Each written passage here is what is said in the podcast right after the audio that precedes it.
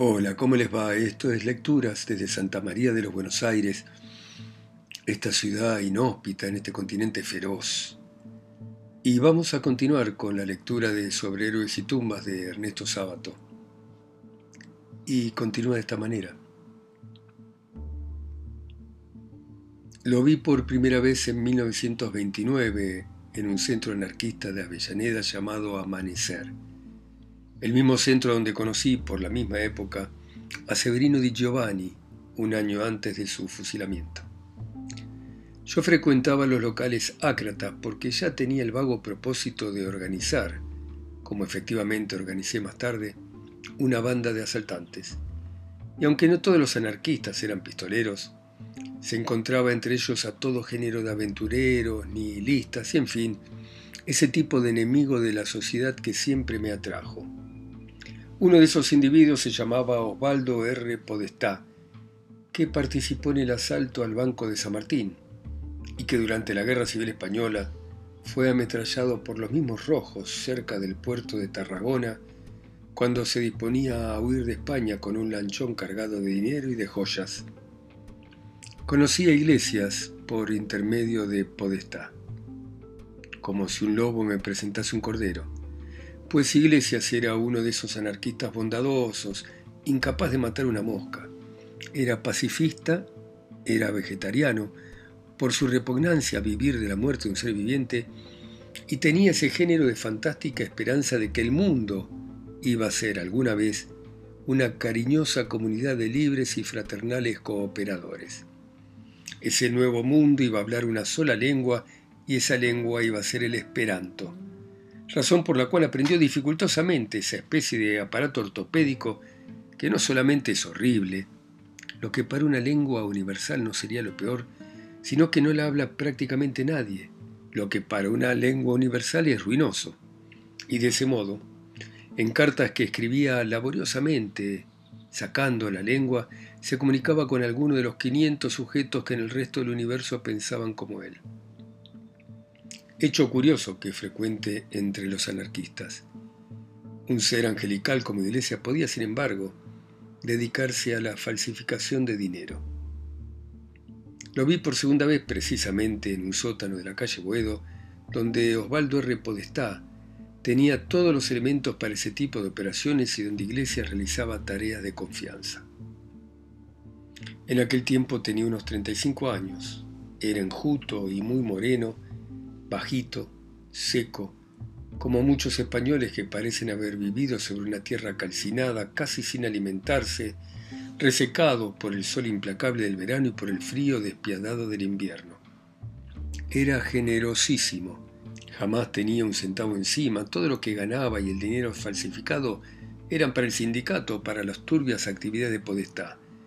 Siempre albergaba en su piecita uno de esos vividores que suelen encontrarse en el ambiente anarquista y aunque era incapaz de matar una mosca, había pasado la mayor parte de su existencia en las cárceles de España y de la Argentina.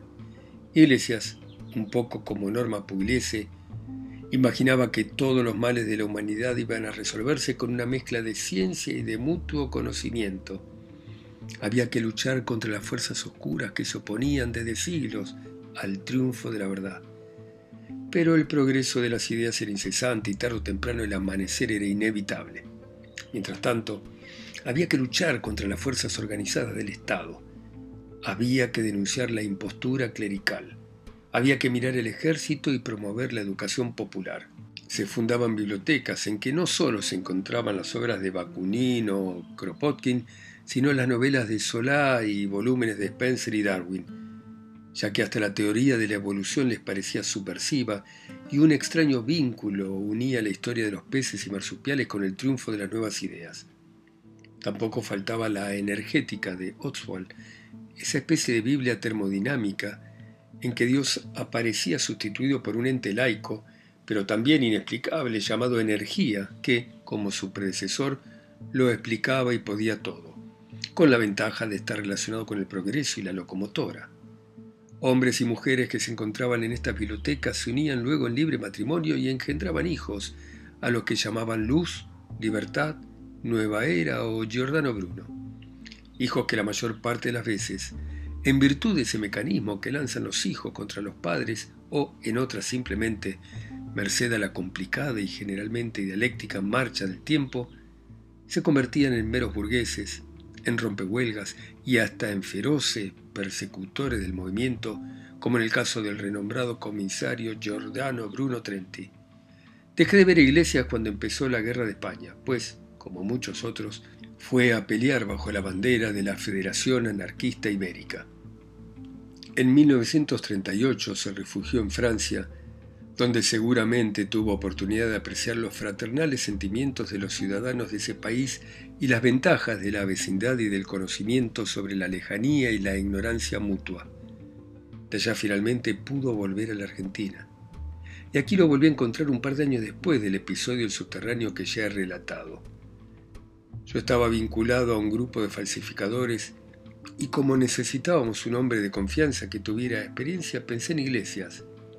Lo busqué entre las antiguas relaciones, entre los grupos anarquistas de La Plata y Avellaneda hasta que di con él. Estaba trabajando de tipógrafo en la imprenta Kraft. Lo hallé bastante cambiado, sobre todo a causa de su renguera. Le habían cortado la pierna derecha durante la guerra, estaba más reseco y reservado que nunca. Vaciló, pero finalmente aceptó, cuando le dije que ese dinero sería empleado para ayudar a un grupo anarquista de Suiza. No era difícil convencerlo de nada que se refiriese a la causa, por utópico que pareciese a primera vista y sobre todo si era utópico. Su ingenuidad era toda prueba. No había trabajado para un sinvergüenza como Podestá. Vacilé un momento con respecto a la nacionalidad de los anarquistas, pero me decidí al fin por Suiza, a causa de la enorme magnitud del dislate, ya que para una persona normalmente constituida, creer en anarquistas suizos es como aceptar la existencia de ratas en una caja fuerte.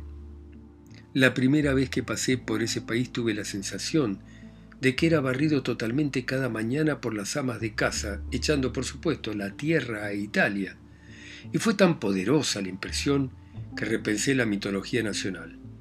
Las anécdotas son esencialmente verdaderas porque son inventadas, porque se las inventa pieza por pieza para ajustarla exactamente a un individuo. Algo semejante sucede con los mitos nacionales, que son fabricados a propósito para describir el alma de un país. Y así se me ocurrió en aquella circunstancia que la leyenda de Guillermo Tell describía con fidelidad el alma suiza. Cuando el arquero le dio con la flecha a la manzana, seguramente en el medio exacto de la manzana, se perdieron la única oportunidad histórica de tener una gran tragedia nacional. ¿Qué puede esperarse de un país semejante? Una raza de relojeros, en el mejor de los casos. 7. Podría pensarse en la increíble cantidad de casualidades que me llevaron a entrar por fin en el universo de los ciegos. Si yo no hubiese estado en contacto con los anarquistas, si entre esos anarquistas no hubiese encontrado un hombre como Iglesias, si Iglesias no hubiese sido falsificador de dinero, si aún siéndolo no hubiese sufrido aquel accidente a la vista, etc., ¿para qué seguir?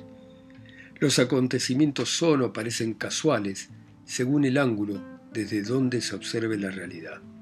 Desde un ángulo opuesto, ¿por qué no suponer que todo lo que nos sucede obedece a causas finales?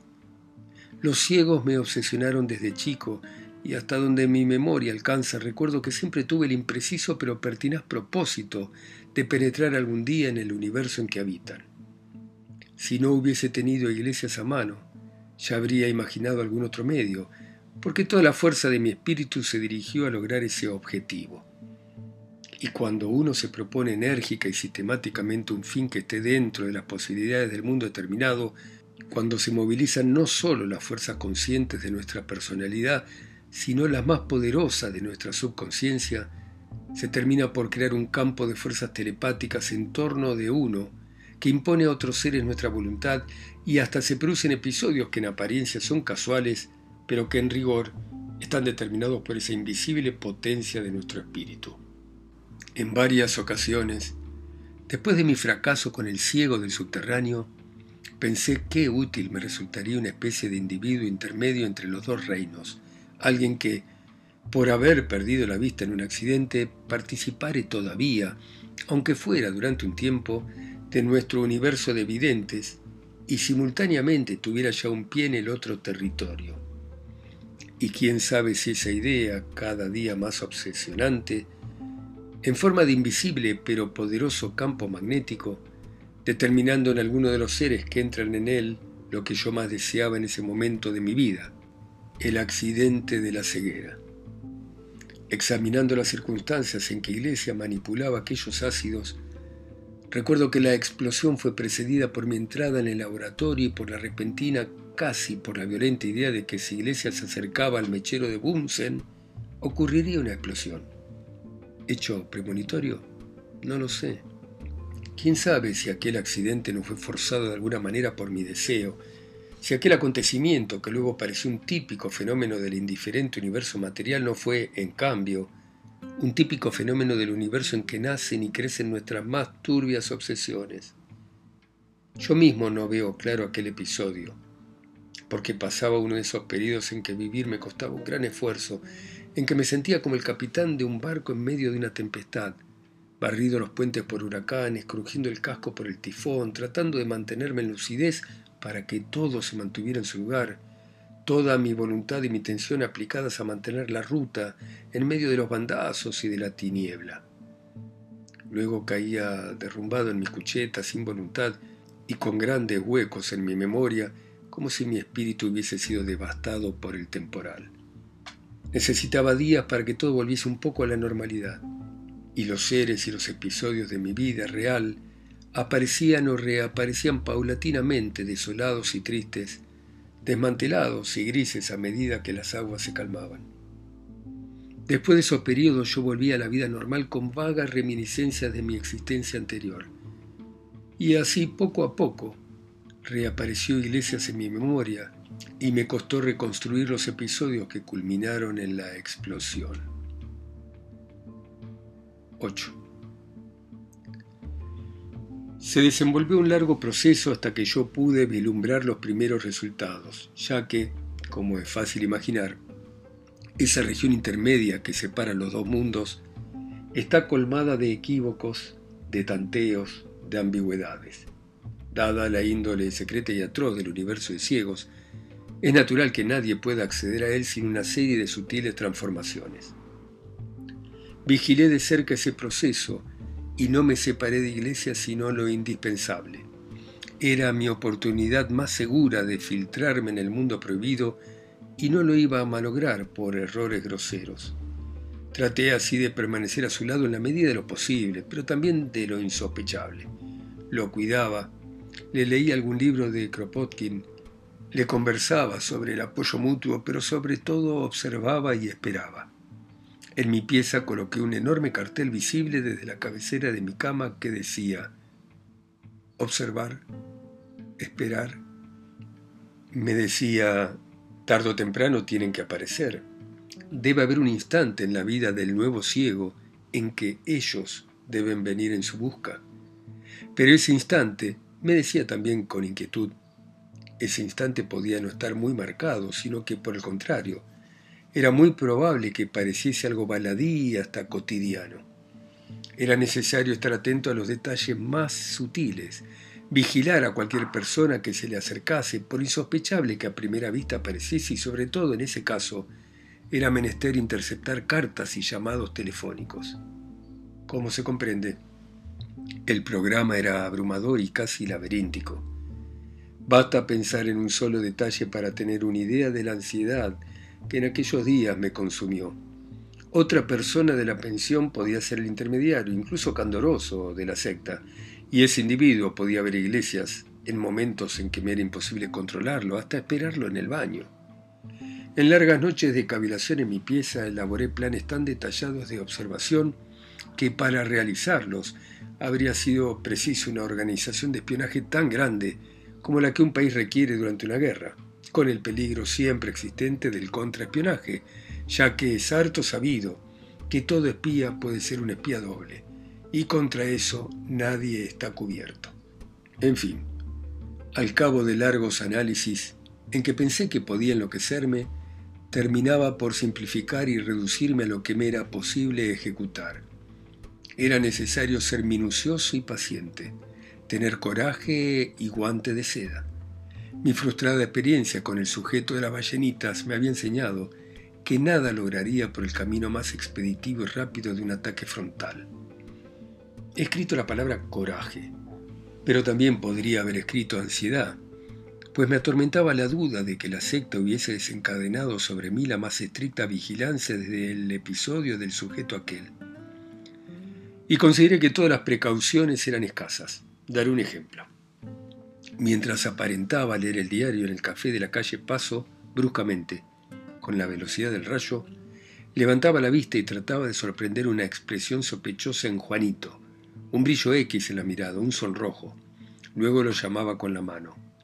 Juanito, le decía supuesto que no se hubiera sonrojado, ¿por qué se puso colorado? El tipo negaba, claro, pero también era una excelente prueba. Si negaba sin ponerse colorado, era bastante probatorio de su inocencia. Si se ponía rojo, cuidado. Como es lógico, tampoco probaba que nada tuviera que ver con la confabulación el hecho de no enrojecer a esta pregunta mía. Por eso he escrito bastante probatorio, pues un buen espía tiene que estar por encima de esta clase de defectos. Todo esto puede estimarse como una muestra de delirio de persecuciones, pero los acontecimientos posteriores demostraron que mi desconfianza y mis dudas no eran, por desgracia, tan desatinadas como puede imaginar un individuo desprevenido. Porque, sin embargo, yo me atreví a acercarme tan peligrosamente al abismo. Es que contaba con la inevitable imperfección del mundo real, en que ni siquiera el servicio de vigilancia y espionaje de los ciegos puede estar exento de fallas. También contaba con algo que era lógico presumir, los odios y antipatías que debía haber entre los ciegos, como en cualquier otro grupo de mortales. En suma, reflexioné que la clase de dificultades que un vidente podía esperar en la exploración de su universo no serían muy distintas de las que un espía inglés podía encontrar durante la guerra en el sistemático pero lleno de grietas y rencores régimen hitlerista. No obstante, el problema era doblemente complicado porque, como era de esperarse, empezó a cambiar la mentalidad de Iglesias, aunque más que mentalidad y menos, habría que decir su raza o condición zoológica. Como si en virtud de un experimento con genes, un ser humano comenzase a convertirse lenta pero inexorablemente en murciélago o lagarto, y lo que es más atroz, sin que casi nada de su aspecto exterior revelase un cambio tan profundo. Estar solo en una habitación cerrada y oscura de noche, sabiendo que en ella hay también un murciélago, es siempre impresionante, sobre todo cuando se siente volar esa especie de rata alada y, en forma ya intolerable, cuando sentimos que una de sus alas ha rozado nuestra cara en su inmundo vuelo silencioso. Pero cuánto más horrenda puede ser esa sensación si el animal tiene forma humana. Iglesia fue sufriendo esos cambios sutiles que acaso para otro habrían podido pasar inadvertidos, pero que para mí, que vigilaba astuta y sistemáticamente, eran sensibles. Se volvió cada día más desconfiado, claro, ni era todavía un auténtico ciego, dotado de ese poder de moverse en las tinieblas y de ese sentido del oído y del tacto, ni era ya un hombre capaz de ver con sus ojos corrientes. Tuve la impresión de que se sentía perdido. No lograba una exacta sensación de las distancias, cometía errores sinestésicos, tropezaba, se llevaba torpemente un vaso por delante con sus manos que tanteaban, se irritaba aunque trataba de disimularlo por orgullo. No es nada de iglesias, le decía yo, en lugar de quedarme callado y de simular distraimiento. Lo que aumentaba su irritación y acentuaba sus reacciones, que era precisamente lo que me proponía. De pronto me quedaba callado y dejaba, por decirlo así, que un silencio total lo rodeara. Ahora bien, para un ciego, un silencio total a su alrededor es como para nosotros un abismo tenebroso que nos separa del resto del universo. No sabe a qué atenerse, todos sus vínculos con el mundo exterior han sido abolidos en esas tinieblas de los ciegos, que es el silencio absoluto. Tienen que estar atentos al más mínimo rumor, al peligro que los acecha por todos los costados. En esos momentos son solitarios e impotentes. El simple tic-tac de un reloj puede ser como una lucecita en lontananza.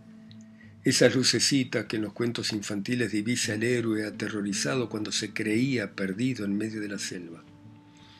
Entonces yo daba un pequeño golpe con dedo, como el descuido sobre la mesa o sobre la silla, y notaba cómo instantáneamente, con neurótica ansiedad, Iglesias dirigía toda su vida en esa dirección. En medio de su soledad tal vez se preguntaba, ¿qué se propone Vidal? ¿Dónde está? ¿Por qué ha permanecido en silencio? Tenía en efecto una gran desconfianza hacia mí. Esa desconfianza fue creciendo a medida que pasaban los días y se hizo insalvable al cabo de tres semanas, cuando su metamorfosis acababa. Existía un indicio que debía marcar, si mis teorías no eran equivocadas, el definitivo ingreso de Iglesias en el nuevo reino, su transformación absoluta, y era el asco que en mí despiertan los auténticos ciegos. Tampoco ese asco aprensión o fobia aparece de golpe. Mi experiencia me mostró que también eso se produce poco a poco, hasta que un día nos encontramos ante el hecho consumado y espeluznante. Ya estamos delante del murciélago o del reptil. Recuerdo aquel día, ya al acercarme a la pieza de la pensión en que estaba viviendo Iglesias desde su accidente, sentí una ambigua sensación de malestar, una cierta aprensión que fue aumentando a medida que me acercaba a su puerto, tanto que vacilé un instante antes de llamar, hasta que, casi temblando, dije Iglesias y algo me respondió, entre. Abrí la puerta y en medio de la oscuridad, ya que naturalmente no usaba luz cuando estaba solo, sentí la respiración del nuevo monstruo. 9.